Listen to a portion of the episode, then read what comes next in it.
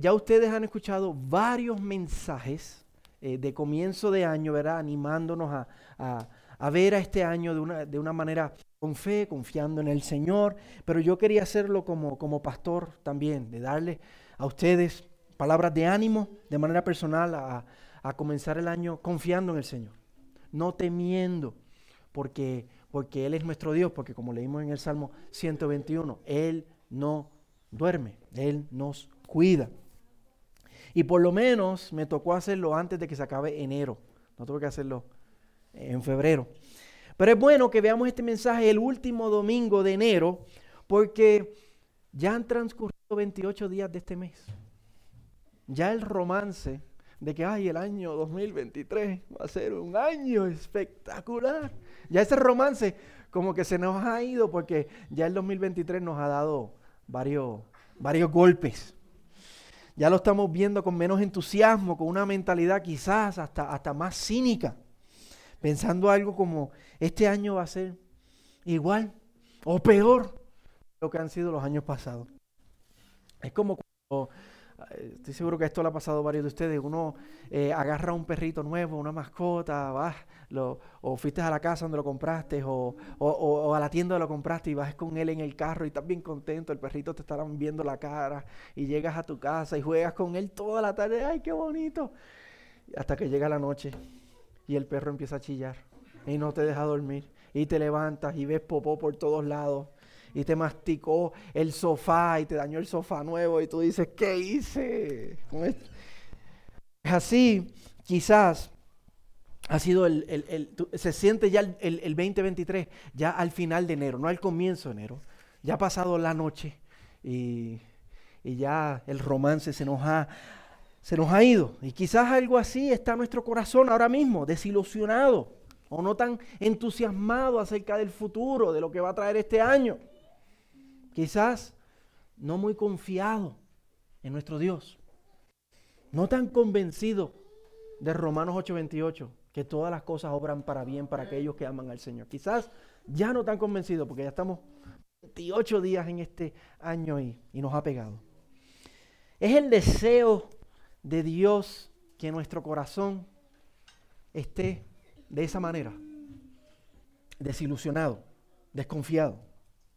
Debemos nosotros como creyentes vivir con ese desánimo, con ese pesimismo. Y sabemos que la respuesta ciertamente es que no. Sabemos que, es que no.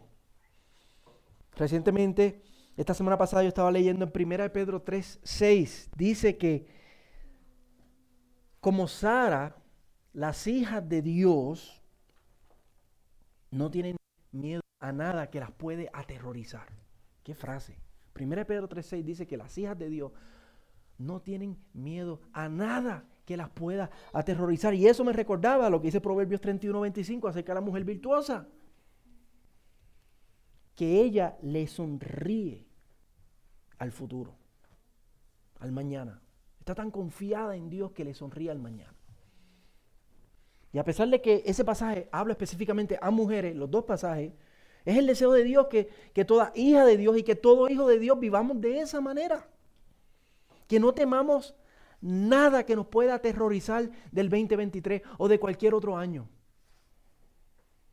Es más, que todo lo contrario, que hasta podamos sonreír al futuro. Porque tenemos un Dios que nos cuida. Pero es más fácil hecho, ¿verdad? ¿Cómo podemos hacer eso? ¿Cómo hacemos eso? Y eso es lo que, lo que trata este texto. Eso es lo que trata el texto de hoy. Así que vamos a leer Lucas 12, 32 y vamos a orar. Y vamos a ver cómo el Señor nos ayuda a no tener miedo a nada que nos pueda aterrorizar y sonreírle al mañana. Dice la palabra del Señor, no temas rebaño pequeño porque el Padre de ustedes ha decidido darles el reino. Vamos a leerlo juntos. No temas rebaño pequeño porque el Padre de ustedes ha decidido darles el reino. ¿Por qué Jesús le dice esta palabra a los discípulos aquí en Lucas 12:32. ¿Por qué él dice eso? Y para eso tenemos que simplemente hacer una cosa básica, sencilla, pero importante, ver el contexto, qué ha venido antes y qué está transcurriendo.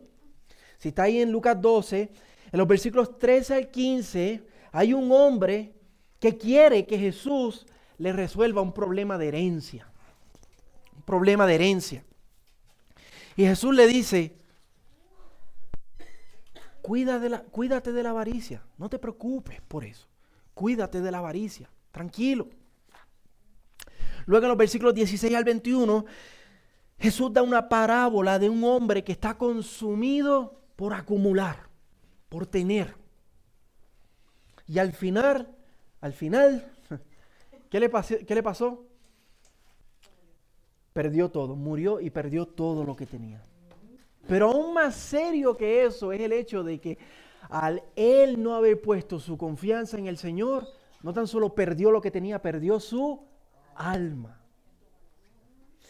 Y en los versículos 22 al 31 tenemos el equivalente en el libro de Lucas, en el Evangelio de Lucas, de las palabras del sermón del monte que hablan acerca, en Mateo 6, que hablan acerca de, no, hacer, no hacer tesoros aquí en la tierra, en el cielo. Vamos a leer versículos 22 al 34.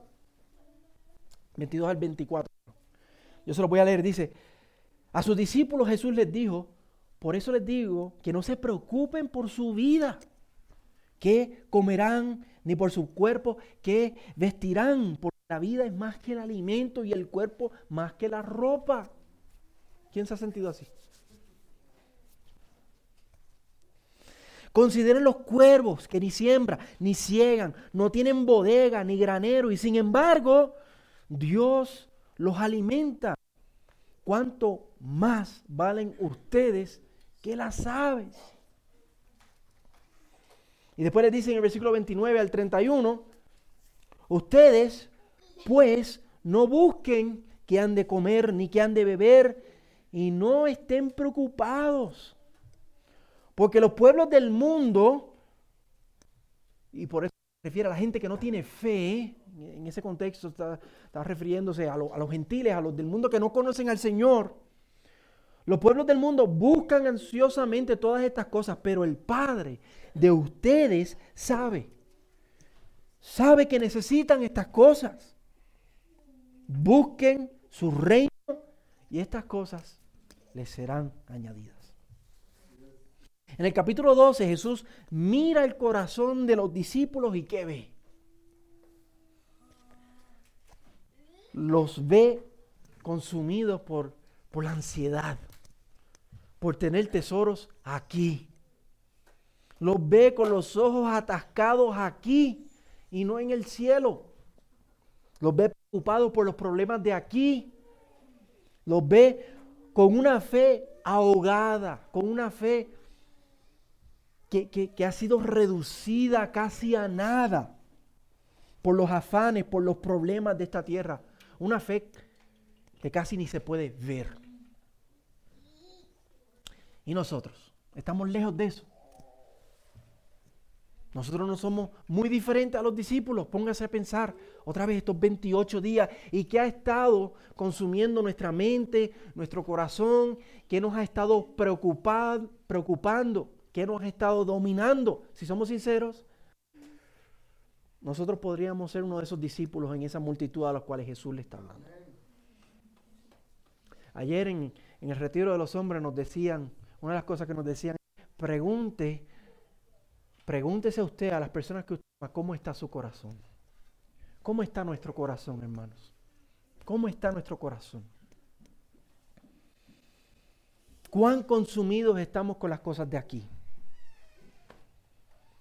Si, si se pudiera medir nuestra fe como si fuera un termómetro, ¿de qué temperatura estaría nuestra fe? Yo creo que de tibia no sube. Fría, tibia, pero yo creo que no pasa. Sinceros, nosotros somos iguales que estos discípulos. Estamos en la misma condición de corazón que ellos. ¿Y cuál es la respuesta de Jesús a este problema de ellos y este problema de nosotros? Jesús busca curar esa enfermedad con las palabras del capítulo 12, que ya hemos leído algunas. Incluida en las palabras del capítulo 12 está este verso, está esta respuesta. Es este verso pequeñito, pero como vamos a ver, hermanos, potente, potente, para curarnos de esa enfermedad. Y yo quiero que nos enfoquemos en este verso para nosotros encontrar salud, encontrar alivio para nuestra alma, también lo necesita. Y si ven el verso, miren, los versículos 32 es una composición bien sencilla, nos da dos verdades que están atadas por, por la palabra por qué. O sea que una de las verdades está basada en la otra. Dice, no temamos porque, y nos da la razón, no temamos porque el Padre ha decidido darnos el reino. Y vamos a ver de cerca este verso por los próximos minutos para ver el problema y ver el diagnóstico que el Señor nos da a nuestra ansiedad. Vamos a problema, vamos a ver ese diagnóstico y después vamos a ver tres tratamientos o tres soluciones que el Señor, que vemos en este verso para este problema, para que podamos tener un 2023 libre de temor, no solamente este año, sino el resto de nuestra vida libre, libre del temor. Primero vamos a ver el, diagnóstico, vamos a ver el problema. Y es sencillo, el temor. Por eso dice, no temas. El verso comienza diciendo, no temas, rebaño pequeño. La nueva versión internacional dice, no tengan miedo. La nueva traducción viviente dice, no se preocupen. Es la palabra griega, fobeo. Díganlo, díganlo, fobeo. Fobeo. De ahí sale la, de ahí sacamos la palabra las fobias, cuando una persona tiene una fobia a algo, teme a algo. Y yo creo que todos entendemos lo que significa miedo. Es un sentimiento que nos bloquea, un sentimiento que nos paraliza, que nos atrofia, que nos inmoviliza, que nos ciega. Y en este caso el atrofiamiento es en cuanto a la fe, en cuanto a, a, a cómo vivimos en cuanto al porvenir, si vamos a estar bien o no, sobre nuestro bienestar, sobre nuestra seguridad. Tememos eso. No estamos convencidos de eso. Una parálisis en cuanto a creerle a Dios que Él, Él cuida de nosotros. En cuanto a confiar en Dios, en cuanto a tener libertad para poder estar alegres en el Señor. No importa lo que pase. Isaías 41:10 nos habla acerca de, de cómo nosotros debemos vivir. Dice, no temas porque yo estoy contigo.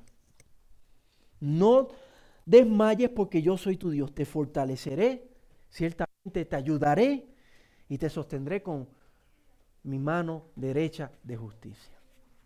Y esa es la actitud que nosotros debemos temer, tener.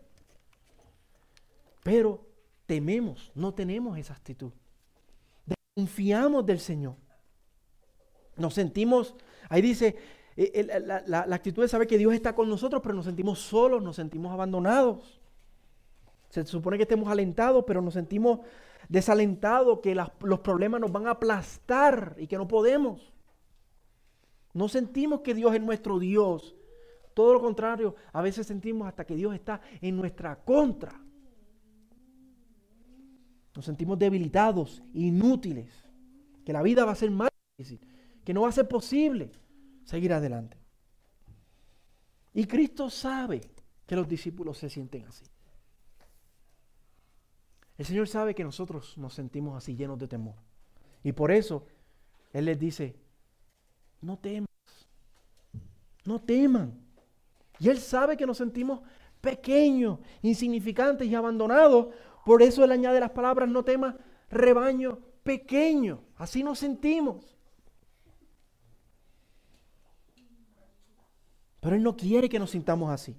Él no quiere que nos quedemos ahí. Él nos quiere fortalecer. Él quiere fortalecer nuestra fe. Él no quiere que estemos agobiados por el temor. Él quiere que Isaías 41:10 sea una realidad. Que no temamos porque Dios está con nosotros, que no, desmayemos porque Él es nuestro Dios, que nos fortalece, que nos ayuda, que nos sostiene siempre. El Señor quiere que eso sea una realidad que no importa la circunstancia, nos gobierne. Y en este verso hay tres tratamientos para eso. Tres tratamientos tenemos para eso. Vamos a ver el primero. El primero es sencillo, es saber quién es Dios. Saber quién es Dios. Y dejar que la realidad de quién es Dios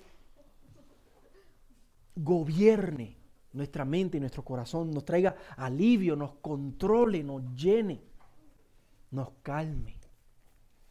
Y en este verso vemos tres descripciones de Dios que son medicina para nuestra alma turbada. La primera, la vemos ahí bien clara, Dios es nuestro Padre. Dios es nuestro Padre. No temas rebaño pequeño porque el Padre de ustedes ha decidido darles el reino. Dios es nuestro Padre Celestial. Yo creo que eso es una de las primeras verdades de la fe que, nosotros de, de pequeños aprendemos. Dios es nuestro Padre.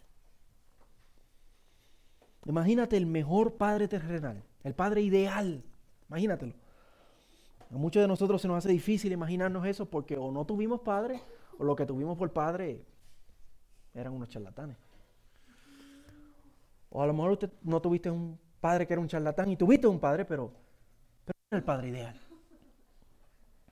Pero imagínate el mejor padre terrenal que, que, podamos concebir. Uno que te ama, que te protege, no te hiere, no te abandona, te cuida, te provee, te aconseja, te guía, te anima, te comprende, te tiene paciencia, te perdona.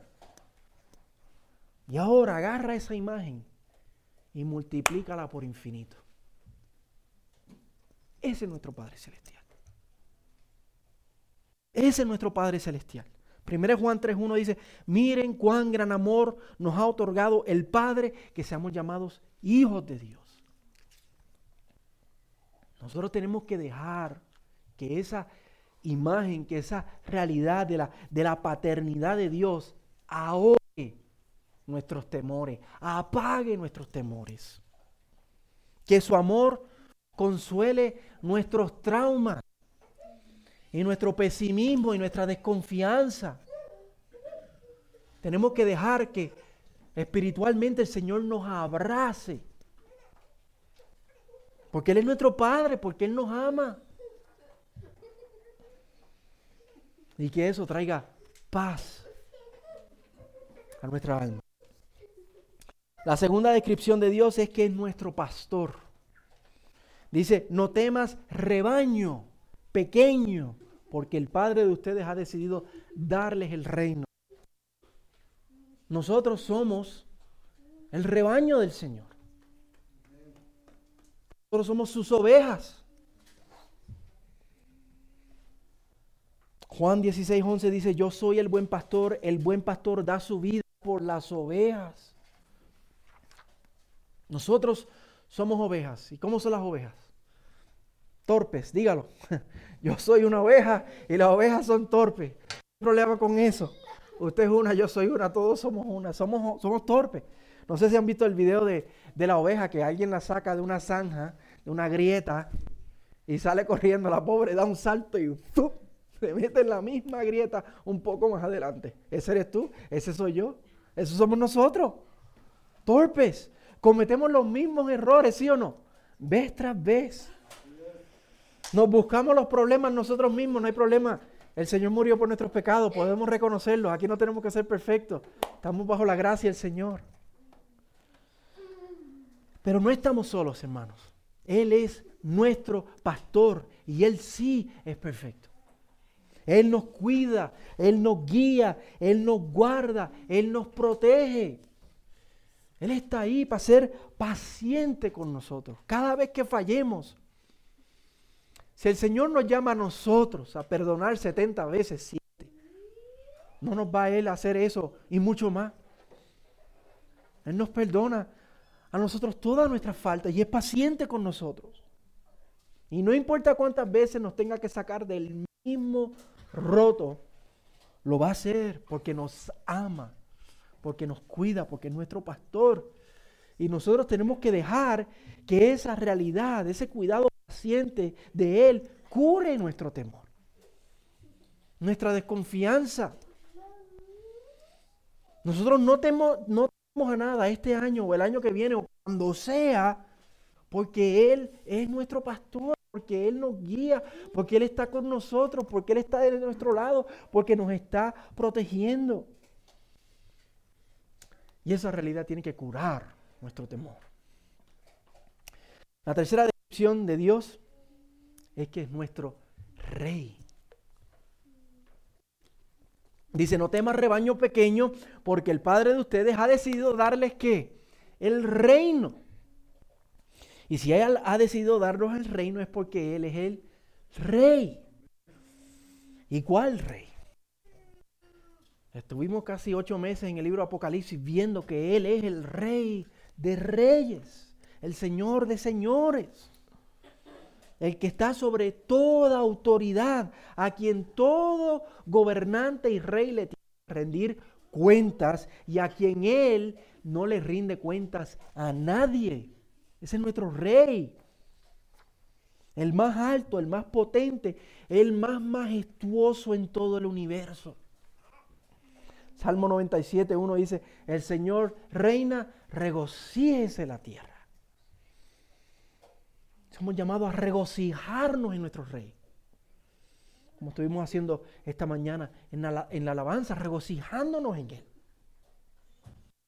Y Él no es un rey egoísta como los de aquí. Él no es uno que busca primero lo suyo o hipócrita que tiene cara de, buscar tu beneficio, pero en realidad te quiere usar para su beneficio, como los de aquí. Él gobierna con justicia, Él gobierna con bondad. Sus leyes y su reino son para el bien y la alegría de su pueblo. Su reino y su gobierno es uno de paz y de abundancia. Y a esto se suma que Él tiene control absoluto y soberano sobre todo, sobre cada detalle de nuestra vida, sobre cada detalle del universo. Él ordena, Él gobierna todo con absoluto poder y precisión y bondad. En nuestra vida, hermanos, no hay nada, absolutamente nada que pueda ocurrir que no sea por su soberana voluntad. Y por eso Él hace, y por eso es que la Biblia puede decir, Él hace que todo obre para bien. ¿Cómo Dios puede decir eso si Él no es soberano sobre cada bendito detalle de nuestra vida? Él es soberano. Ya sea una providencia dulce, un día fácil, un día bonito, o ya sea una providencia amarga, un día difícil, un día oscuro. Todo es soberanamente orquestado por nuestro Rey para su gloria y para nuestro bien. Y nosotros tenemos que dejar que ese gobierno justo y soberano de nuestro Rey ahogue nuestro temor. Él nos va a proteger de todo mal. Él nos va a dar todo lo que necesitamos. Y eso tiene que curar ese temor ese pesimismo, esa desconfianza que tenemos. Porque tenemos un rey así, no tememos a nada en el 2023 o cualquier otro año. Porque Él es nuestro rey y Él gobierna nuestra vida con bondad y con protección. El primer tratamiento a nuestro temor es saber quién es Dios.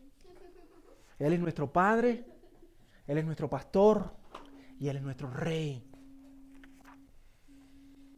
Y eso ahoga nuestro temor.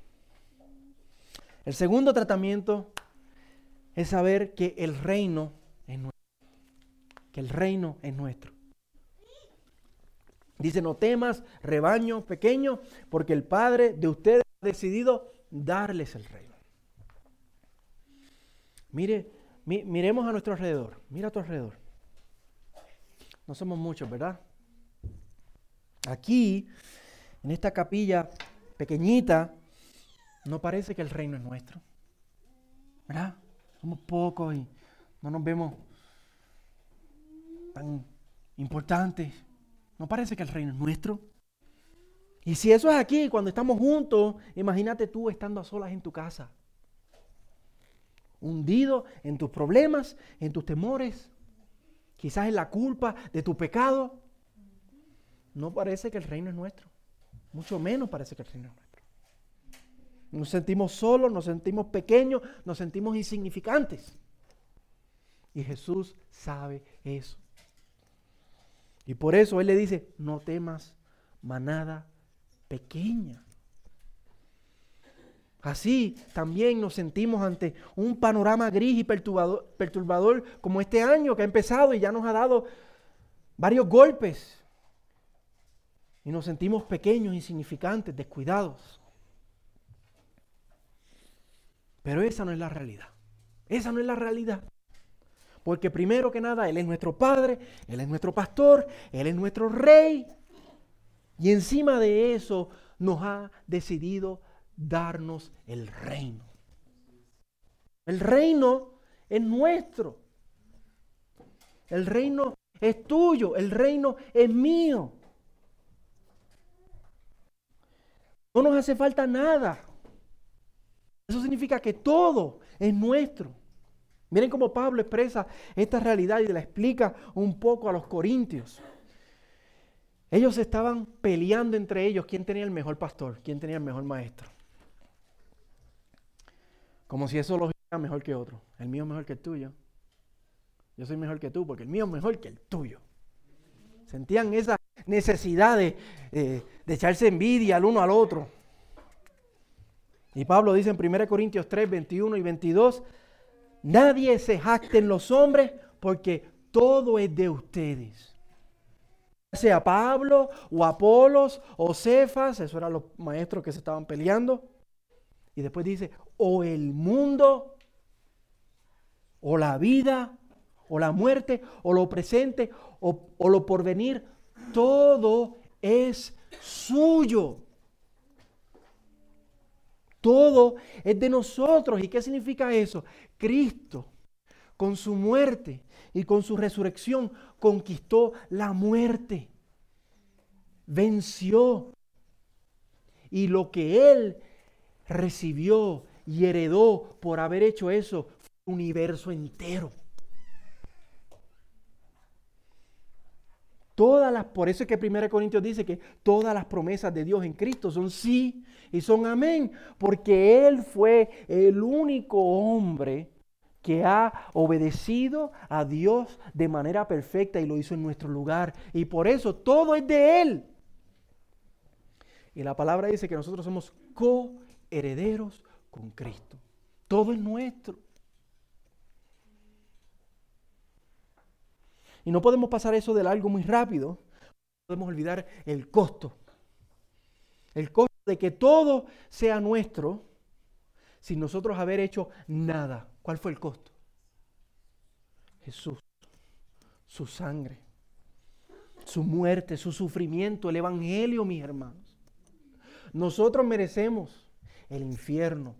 Es lo único que merecemos. Tú y yo merecemos el infierno. Pero Cristo, con su muerte, con su vida, con su resurrección, heredó todas las promesas de Dios. Y lo hizo él era Dios. Todo era de Él. Él no tenía que hacerlo. Lo hizo en nuestro lugar. Lo hizo por nosotros. De tal manera amó Dios al mundo que entregó a su único Hijo.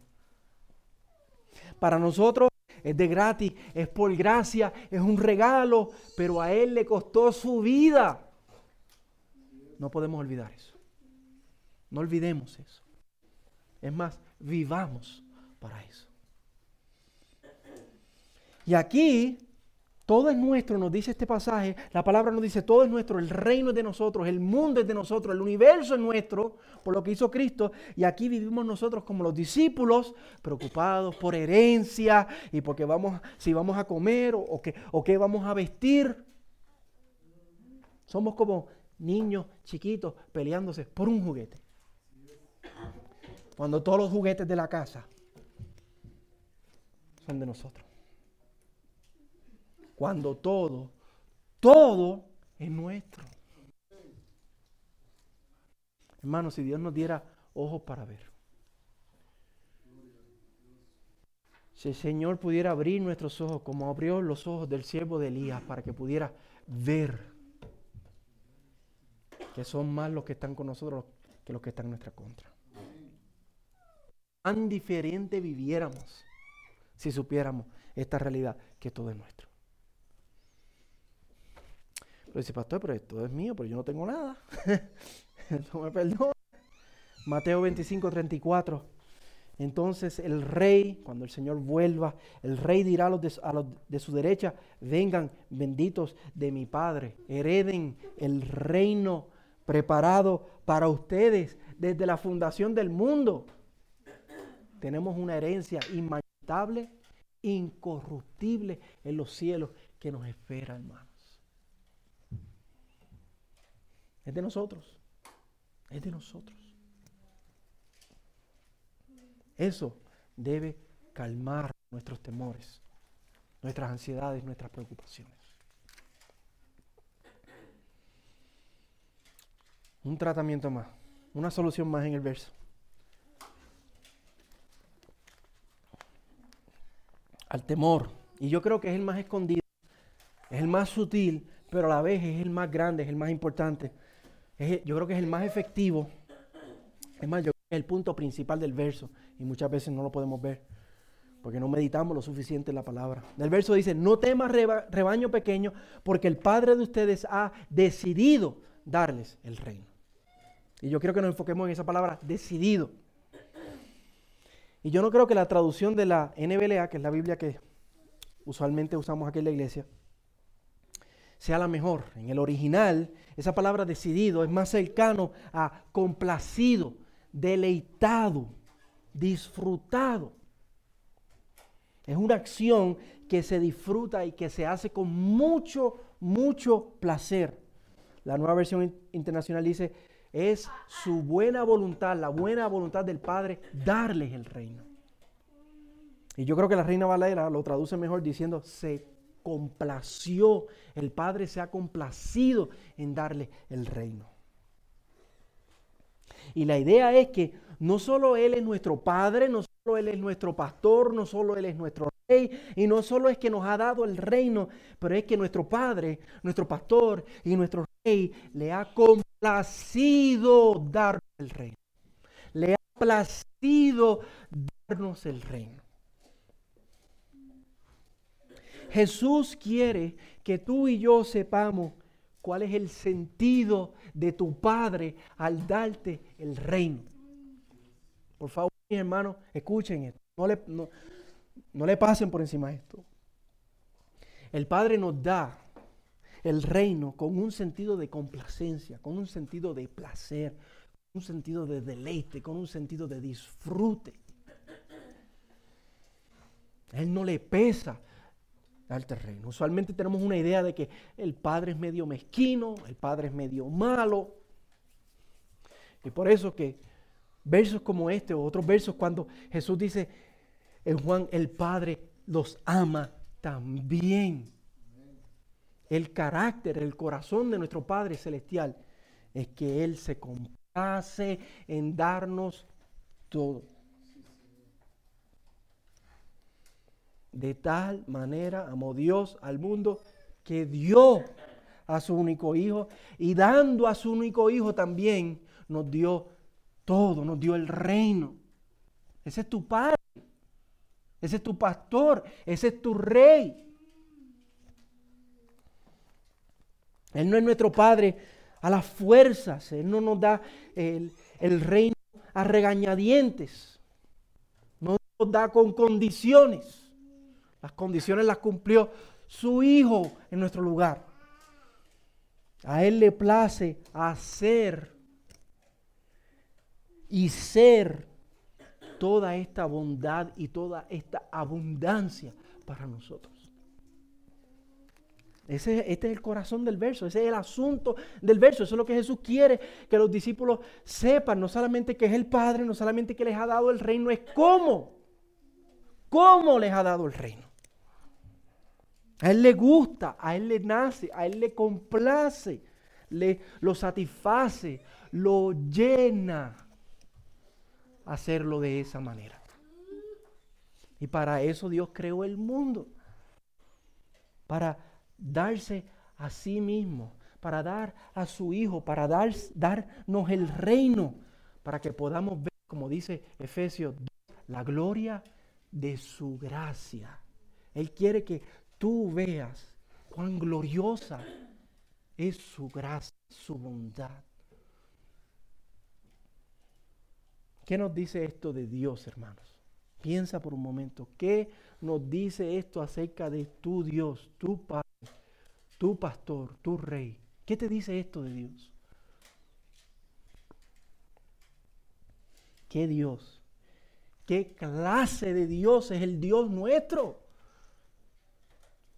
Que le ha complacido darnos el reino.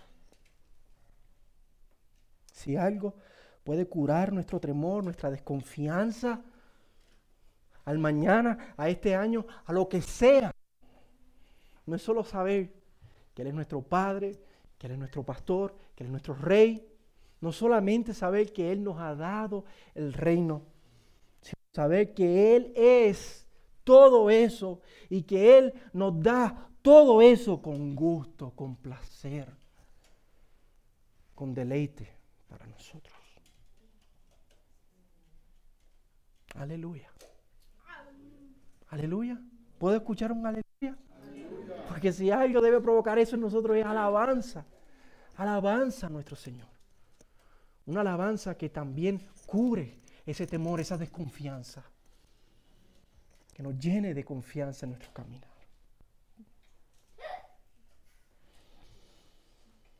¿Qué nos traerá el 2020, hermano? ¿Qué importa? ¿Qué importa? ¿Qué puede traer este año? ¿Qué importa?